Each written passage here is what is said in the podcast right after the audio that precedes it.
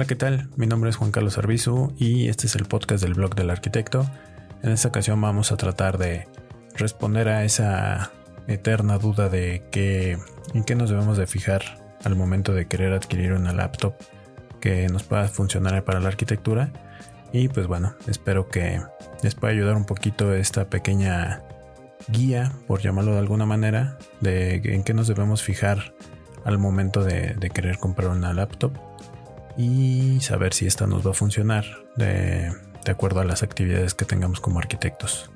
Esta idea surge ya que he notado que en diversos foros, grupos o, inclusive entre los mismos compañeros eh, o colegas arquitectos, veo que es muy recurrente esta pregunta, ¿no? De, de qué, qué, laptop me recomiendan, en qué me debo de fijar o, o sobre todo, ¿no? Saber si efectivamente una laptop gamer, como, como son conocidas actualmente, es suficiente para tener un equipo adecuado para nuestra profesión, ¿no?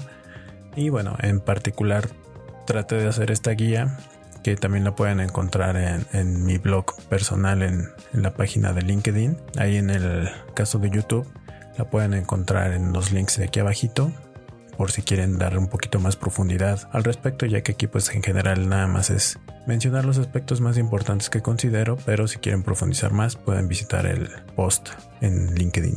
Y bueno, es evidente que podemos hacer como una una guía general, ¿no? Sin embargo, aquí hay que tener muy en claro para qué requerimos el equipo. Yo creo que es muy importante también ser honestos con nosotros mismos y saber en qué nivel ocupamos el equipo y también para saber qué tanto es conveniente invertir en un equipo que puede llegar a costar hasta 30 mil pesos, 40 mil pesos, si no es que más, y saber si simplemente estamos teniendo un equipo que vamos a ocupar o nada más tenemos un equipo que, que tiene mucha capacidad, pero la realidad es que no la explotamos, ¿no? Y básicamente vamos a aplicar lo mismo que hacemos como profesionistas, pero para elegir un equipo de cómputo, ¿no? Ya que cuando un cliente nos hace un requerimiento de construir algún tipo de edificación, pues bueno, tenemos que tener en cuenta las necesidades del cliente, ¿no? No vamos a construir algo que el cliente no nos está pidiendo que no, va a necesitar. Y en este caso es lo mismo que se aplica para, el tema de elección de laptop, ¿no? Obviamente en mucho menor escala, pero es importante tener en mente esa idea. Y para comenzar, pues bueno, vamos a empezar a, mencionar los aspectos más importantes que debemos de tener en cuenta y qué componentes son los más adecuados para nuestro trabajo. El número uno que yo, que yo destacaría es el procesador. Eh, es el equipo o es la pieza o el componente más importante que debe de tener nuestra laptop para, para la arquitectura, ¿no? Esta, esta pieza, como su nombre lo indica, es la encargada de procesar todas las indicaciones que nosotros lo, le, demos a, a, la, laptop. En este caso, pues es la que se encarga de, ejecutar todos los programas que nosotros le hemos cargado al equipo y de correrlos eh, en, medida de lo posible. Por lo tanto, eh, eh, es el equipo que adquiramos debe de tener un procesador con la capacidad suficiente para correr los programas de, de, arquitectura. En el mercado existen diferentes procesadores, entre los más populares son Intel y AMD, eh, que bueno, en mi caso particular, yo siempre he adquirido computadoras que cuentan con procesador Intel, ya que son los que más años tienen en el mercado y bueno, hasta el momento eh, en cuanto a calidad a mí no, no, me han dejado dudas, ¿no? Siempre, siempre han sido muy buenos, nunca se me han descompuesto como tal el procesador. Han llegado a, dejar de, ser, más bien han, han, llegado a ser obsoletos, más no que hayan fallado por alguna razón. Entonces yo particularmente uso equipos que tengan procesadores Intel. Ahora, eh, esto no quiere decir que AMD no, sean, no sea una buena marca. He escuchado y he visto que hay procesadores AMD que también están muy a la par de, Intel y que incluso cuentan con más núcleos que, los propios procesadores de Intel y por lo tanto pues tienen la capacidad de, hacer más procesos al momento de que estés usando tu, equipo. Por lo tanto también los procesadores AMD pues pueden ser de, muy buena calidad y también pueden funcionar para, para nuestra profesión. Mi recomendación personal sería que si estás buscando una, laptop con un procesador Intel, eh, lo mínimo que busques sea un Intel i5 de, las generaciones más recientes. Actualmente están en la, en la onceava generación por lo que yo te sugeriría que buscaras un equipo con un procesador Intel de al menos 3, máximo 4 generaciones para abajo, ¿no? Si tu presupuesto es un poco limitado, tal vez un procesador de la generación 8 o 9. Digo, obviamente el óptimo sería adquirir el de la generación más reciente, pero si tu presupuesto, repito, es, es un poco limitado, yo te sugeriría un, procesador de, de más o menos esas generaciones que, que acabo de mencionar. Ahora, ¿de, qué depende mi decisión? O sea, si yo fuera la persona que, está buscando un equipo, depende de, justo, ¿no? Identificar para qué requiero esa computadora. Si me dedico a hacer modelos eh, grandes, complejos de, no sé, edificios de, por decir algún metraje, unos 4.000, 5.000 metros cuadrados y de ahí para arriba, ¿no? Este, parques industriales, etcétera requiero un equipo que tenga un procesador muy muy potente. Entonces eh, también por eso repito hay que identificar nuestros objetivos nuestra para qué los requerimos. Si somos de los arquitectos que nos dedicamos a, diseño residencial y realmente nuestros proyectos no van de 500 hasta 1000 metros cuadrados un equipo i5 me puede funcionar sin ningún problema no para para mi trabajo. En cuanto si, tú eres de las personas que buscan una AMD, eh, es importante que, cuando menos ese equipo sea un Ryzen 5 de, más de 4 núcleos. En general también es importante que, en tanto Intel como AMD el número mínimo de núcleos sea de 4 para que puedan correr eh, los programas y repito. Ese es el mínimo, ¿no? Dependiendo de, tu necesidad como, como arquitecto eh, si, haces proyectos mucho más grandes, pues obviamente tienes que buscar un procesador superior a estos. Otro componente importante que tenemos que identificar en el equipo que vamos a adquirir es la cantidad de memoria RAM que, posee. La memoria RAM es la encargada de, procesar o de realizar varios procesos de manera fluida, ya que eh, almacena las instrucciones y los, eh, los programas que se están ejecutando en su memoria y de alguna manera es la que hace que, todo funcione con fluidez, ¿no? Eh, en este caso, pues bueno, eh, si tenemos una, memoria RAM muy limitada, hace que cuando estamos nosotros trabajando, pues sea muy frecuente que, mientras estamos haciendo un modelo o algo por el estilo, nuestra laptop se pueda congelar y se quede friseada y que llegue el punto en el que tengamos que cerrar el programa y si no lo salvamos a tiempo, eh, pues tengamos que volver a realizar nuestros, nuestros trabajos y por lo tanto pues el tiempo empleado eh, aumentará de manera exponencial. Mi recomendación es que si, si tus proyectos son de gran escala, adquieras cuando menos un equipo con 16 GB de, de memoria RAM. Si, si por el contrario tus proyectos no son tan grandes y tu presupuesto es limitado, eh, yo creo que una laptop con una memoria de 8 GB de RAM es más que suficiente. También es muy, muy importante ver cuánta memoria RAM le podemos eh, poner adicionalmente a nuestro equipo. Hay equipos que son que ya, ya, ya vienen con la memoria RAM incluida y eh, algunos ya no se pueden, ¿no? sobre todo los Ultrabook, que son como las laptops que, que generalmente son muy pequeñitas. Estas ya es muy complicado que tú las puedas abrir y puedas poner nueva o ampliar estos su, su, capacidad de memoria RAM. Por lo tanto, también dependiendo del equipo que vayamos a adquirir, es importante conocer si es posible ampliar o no esa memoria y hasta cuánta capacidad tiene. Normalmente los equipos llegan a tener de 32 hasta 64 o 128 gigabytes, pero pues siempre es importante conocer eh, uno cuánto, cuánto se le puede ampliar y dos, la facilidad de, poderle ampliar esta memoria. Y ahora sí, un tema que, puede ser muy controversial es eh, si debe de tener o no la tarjeta de video. Es un error que, muy comúnmente se cree que al momento de buscar una laptop para, para, realizar modelo y renders y demás, tenga que tener una tarjeta de video muy potente, ¿no? La, la de mayor capacidad o o la más reciente o etcétera, ¿no? Sin embargo, pues es importante mencionar que este elemento no es tan importante como lo es el procesador, que como yo como anteriormente ya habíamos mencionado, el procesador es el que se encarga de ejecutar todo, ¿no? Y, y por lo tanto es el, el, componente que más cuidado le debemos de poner al momento de seleccionar nuestro, nuestro equipo. Para tener en claro cuál es la función de la tarjeta de video en nuestros equipos, es básicamente para que cuando al momento de que tú estás realizando un modelado, este pueda realizarse de manera fluida. ¿A qué voy con esto? Que cuando tú estás haciendo un modelado, cambies de vista o gires el, eh, la cámara y demás, esta fluya y, no, no, se te frisee, no se te congele y puedas seguir trabajando y hacer todos los ajustes que estás realizando sin ningún problema. Algunas computadoras al momento de realizar renders también tienen la opción de que tú elijas que se haga con la tarjeta de video, pero esto es básicamente si tienes un procesador limitado.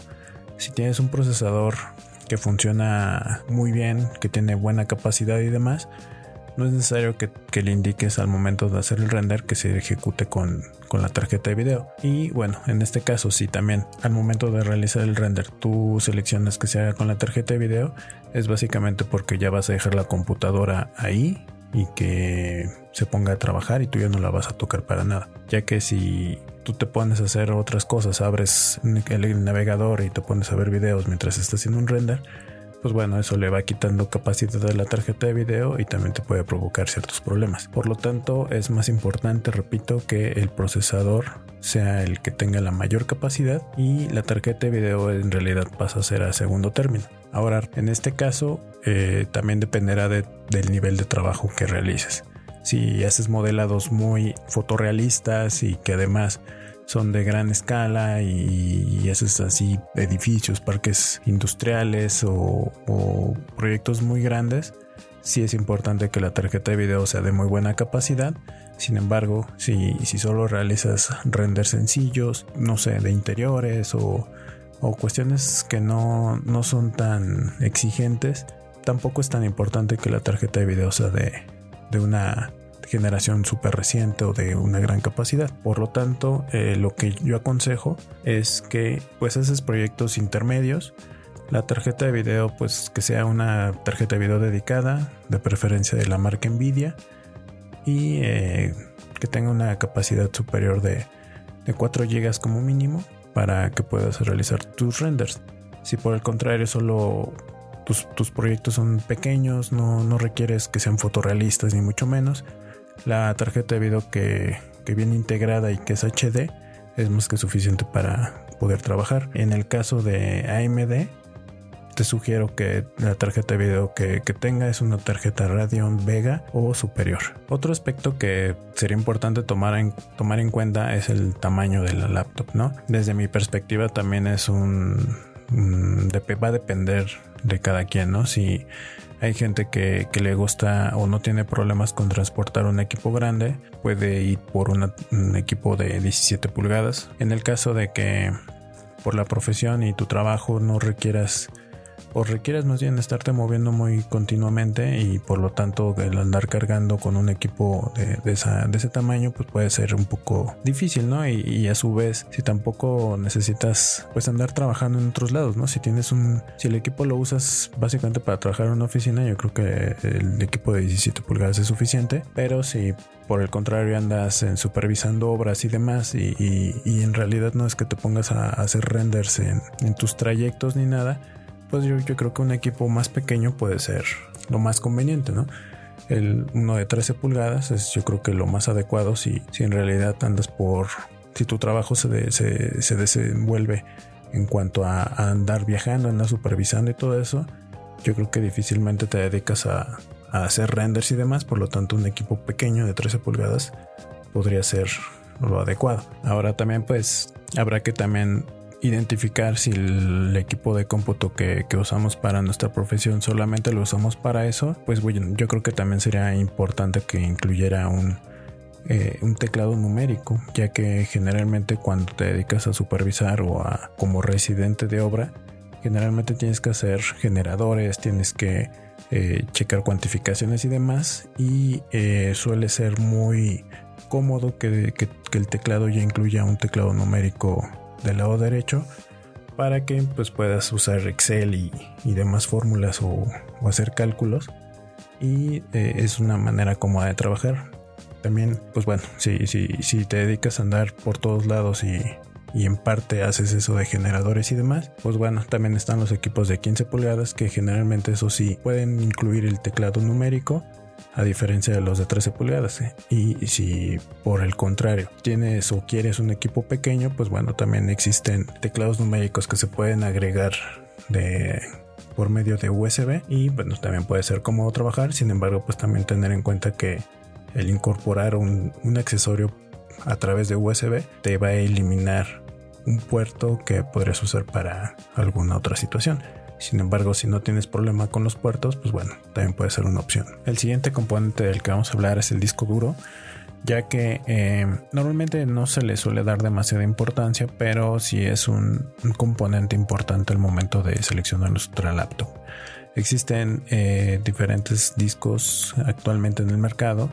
El primero es el disco duro magnético, que es el disco que normalmente se usaba, ¿no? Hasta yo creo que antes del 2015 era el, que habitualmente conseguíamos en nuestros equipos y las velocidades de lectura se empezaban a sentir bastante lentas. Posteriormente el, el disco siguiente es, fue el disco de estado sólido, el cual superaba, no, no, no digo que al doble, sino como hasta el cuádruple tal vez.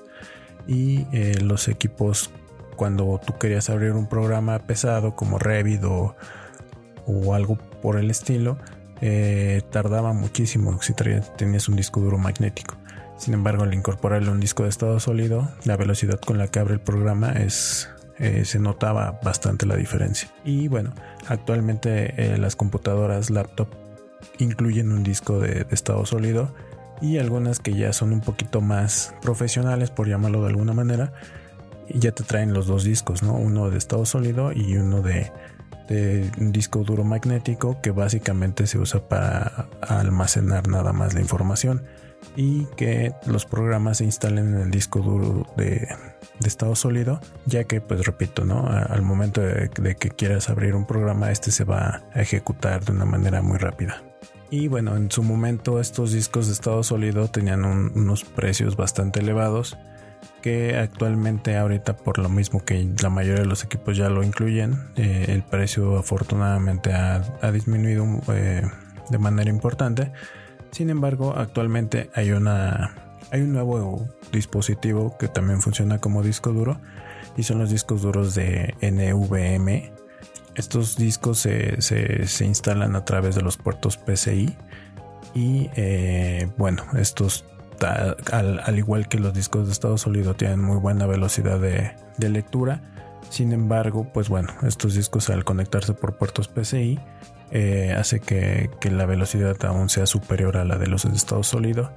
Y bueno, también te dan esa facilidad de que, que si tu laptop tiene puertos disponibles, pues puedas instalarle un disco de esta, de esta manera, que son como tarjetitas y si tú requieres aparte más espacio y demás, aparte le puedes instalar el disco de estado sólido o de disco duro magnético. Mi recomendación es que al momento de, que andes buscando un equipo, además de, de checar los temas anteriores que hemos visto, verifiques que el disco duro que, traiga el equipo sea un disco de estado sólido y que al menos tenga 500 gigabytes de capacidad obviamente repito, ¿no? Si, si tú ya tienes claro que, la computadora que necesitas debe tener mucha capacidad, pues bueno, debes de tener en cuenta que habrá equipos que, que además de este disco de estado sólido incluyen otro disco de, una capacidad mayor como de un terabyte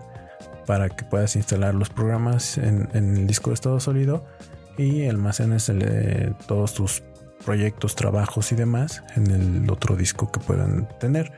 O también tener en mente que es posible que requieras un disco eh, duro externo y de esos puedes adquirir hasta de 4, 5, 6 terabytes.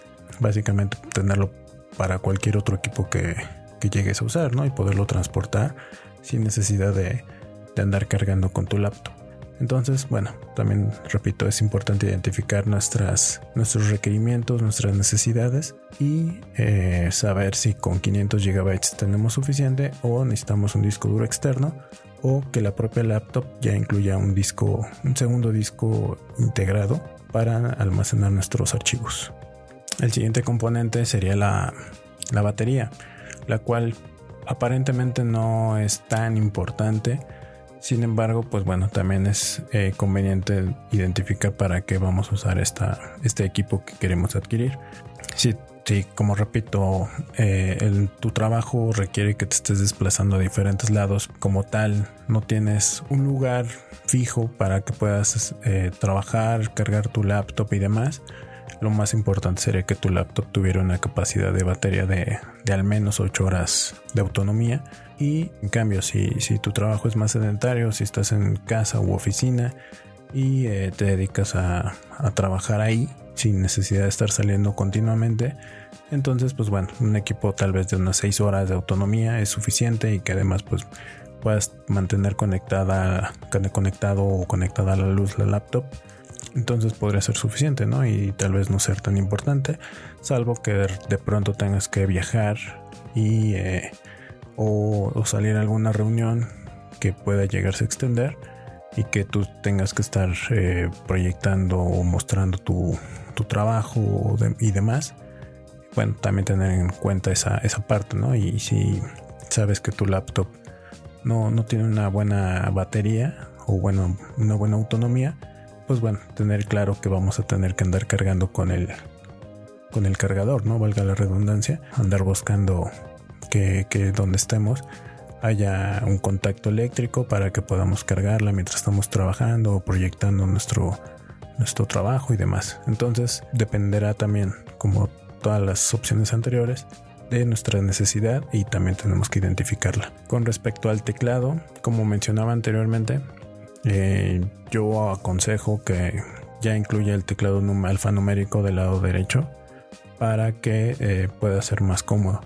Pero además de eso, eh, también podría recomendar que sea un teclado retroiluminado ya que pues bueno, a veces las condiciones de luz, cuando sobre todo si somos residentes de obra o, andamos en lugares en las que la iluminación no es como la más adecuada, pues bueno, no está de más que al momento de encender nuestra computadora, el teclado esté retroiluminado y de alguna manera podamos trabajar más cómodamente. Habrá que revisar si, si tu gusto es que las teclas hagan ruido o no, ya que pues bueno, a veces suele ser que al momento de estar trabajando y tecleando, eh, hay un cierto clic que podría ser agradable para algunas personas y para otras personas podría ser muy molesto.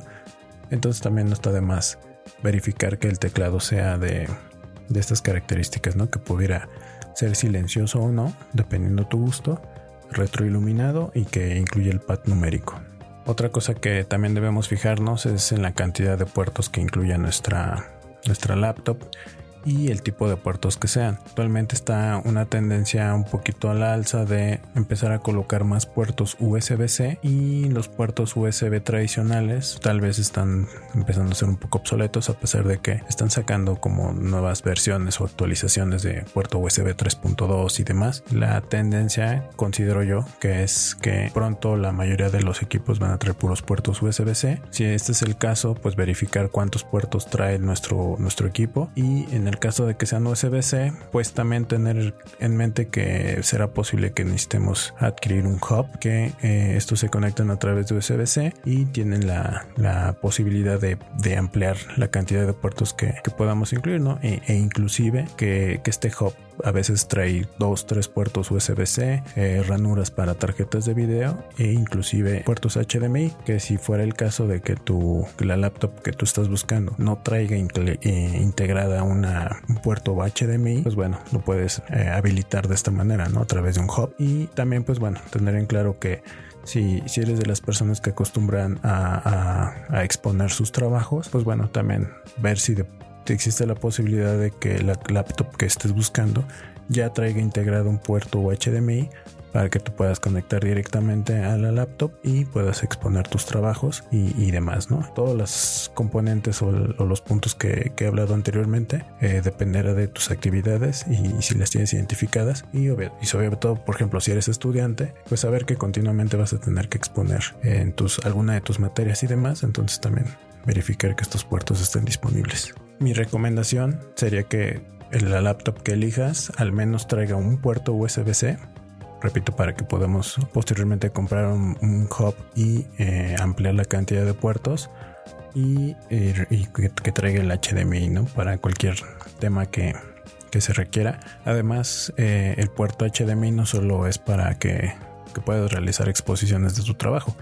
ya que en muchas ocasiones también dependiendo de, la cantidad de trabajo y del tipo de trabajo que tengas, vas a necesitar tener dos monitores. Entonces, mientras que tienes el monitor de tu laptop a la mano para trabajar, a través del puerto HDMI puedes conectar un segundo monitor y bueno, de alguna manera realizar tu trabajo de manera más cómoda si es que estás acostumbrado a trabajar de esa manera. Por último, un tema que tal vez pueda resultar un poco controversial y que yo creo que también podrá darnos pie a, hacer un nuevo podcast al respecto es saber si los equipos Windows son los mejores para, nuestra profesión o si los equipos Mac o bueno con, el sistema operativo de Mac puede eh, pueden servirnos también para esto. Yo creo que con temor de parecer muy repetitivo, que seguramente lo soy, pues también va a depender de nuestras necesidades, ¿no?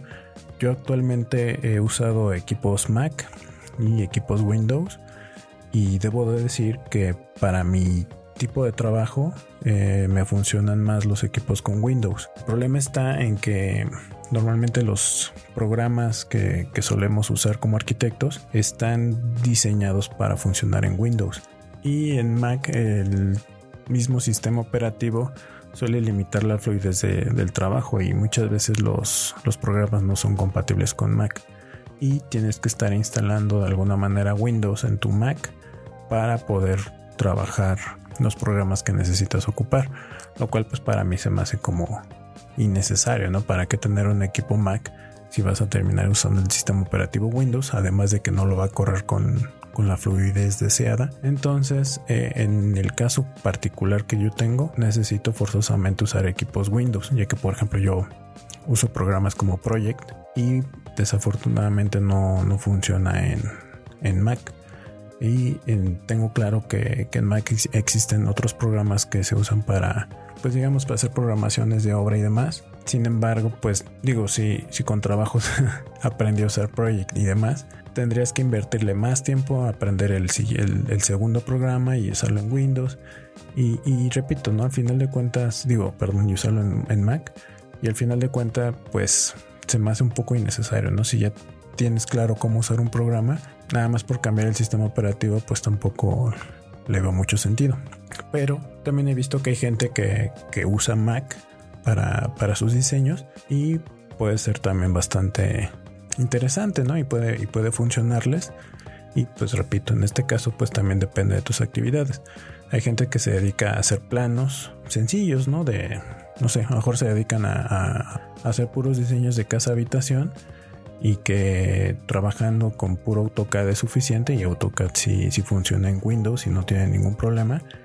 También SketchUp puede funcionarte en Windows. Entonces, digo en Mac. Entonces, eh, a final de cuentas, eh, dependerá también de tu, de tu, de la fluidez de tu trabajo que busques y, de tus actividades. Y pues bueno, entonces, eh, como las conclusiones que podría yo mencionar al respecto de todo esto es, hay que analizar perfectamente estos nueve puntos que, se tocaron en, en este podcast para poder definir qué equipo es el que vamos a usar y también ser completamente honestos ¿no? con nosotros mismos, ¿no? tanto si eres estudiante como profesionista. Si eres estudiante muchas veces vas a checar en foros y te van a decir, no, pues un equipo gamer. Y, realmente pues debes de, de, ser claro con eso, ¿no? Si tú requieres como un equipo para jugar videojuegos y que además te pueda llegar a funcionar en la carrera, pues obviamente un equipo gamer pues podrá ser la opción, ¿no? Y porque además de, poderla usar para tu profesión, pues vas a poder tener entretenimiento, ¿no? Y ver películas y ver series y eh, jugar videojuegos y que hagas renders fotorrealistas o, de gran tamaño o que tengas que renderizar, renderizar eh, proyectos muy grandes, pues sí, obviamente pues es lo más sencillo y es adquirir un equipo pues que no te va a salir barato. Si por el contrario tú prácticamente quieres usar un equipo de cómputo para tu trabajo y nada más, eh, pues bueno, tendrás que tener en cuenta estos nueve puntos para poder elegir el equipo que, más sea el adecuado para tus necesidades y que también se ajuste a tu cartera, ¿no? Que, tengas la, cantidad necesaria de, dinero que puedas eh, gastar para adquirir un equipo. Y pues finalmente tener muy claro qué tipo de trabajo que realizas y saber si, si realmente ves tú a, corto plazo que vas a empezar a hacer proyectos más grandes, pues bueno, también hacer el esfuerzo de adquirir un equipo un poquito más allá de, de lo básico para que estés preparado para, para esos momentos. Y que si simplemente tú ya trabajas en, un nicho y que, a ti te está funcionando y, que te das cuenta que no requieres de, un equipo tan grande o tan potente, pues también te puedas ahorrar ese dinero, y adquieras un equipo lo suficientemente bueno para tu trabajo y que eh, pues ese dinero lo uses para otras cosas, ¿no? Que pudieras invertir en tu negocio, o, no sé, ¿no? Algún tipo de accesorio que también te pueda funcionar. Así que pues bueno, mi recomendación final es esa. Analicen estos nueve puntos y eh, pues yo creo que si, les interesa, eh, el próximo podcast hablaremos de, de los cinco equipos que yo considero más adecuados para realizar nuestros trabajos. También obviamente teniendo en mente que eh, las diferentes necesidades que pudieran existir, ¿no? Ya que no todos nos dedicamos a hacer renders, no todos nos dedicamos a, andar en supervisión de obra, no todos nos dedicamos a, administrar proyectos y, demás, ¿no? Entonces, pues bueno, es como con base en, los diferentes nichos que podamos encontrar en nuestra profesión que yo recomendaré unos equipos y que pues, si les interesa dejen su like, dejen su comentario y también pues si ustedes tienen algo más que agregar al respecto de lo que se trató aquí, eh, pues será bienvenido en la parte de comentarios y si existe la posibilidad lo trataremos en el siguiente podcast. Cuídense mucho hermanos, mi nombre es Juan Carlos Arbizu, pásenla bien, esto fue el podcast del blog del arquitecto, chao.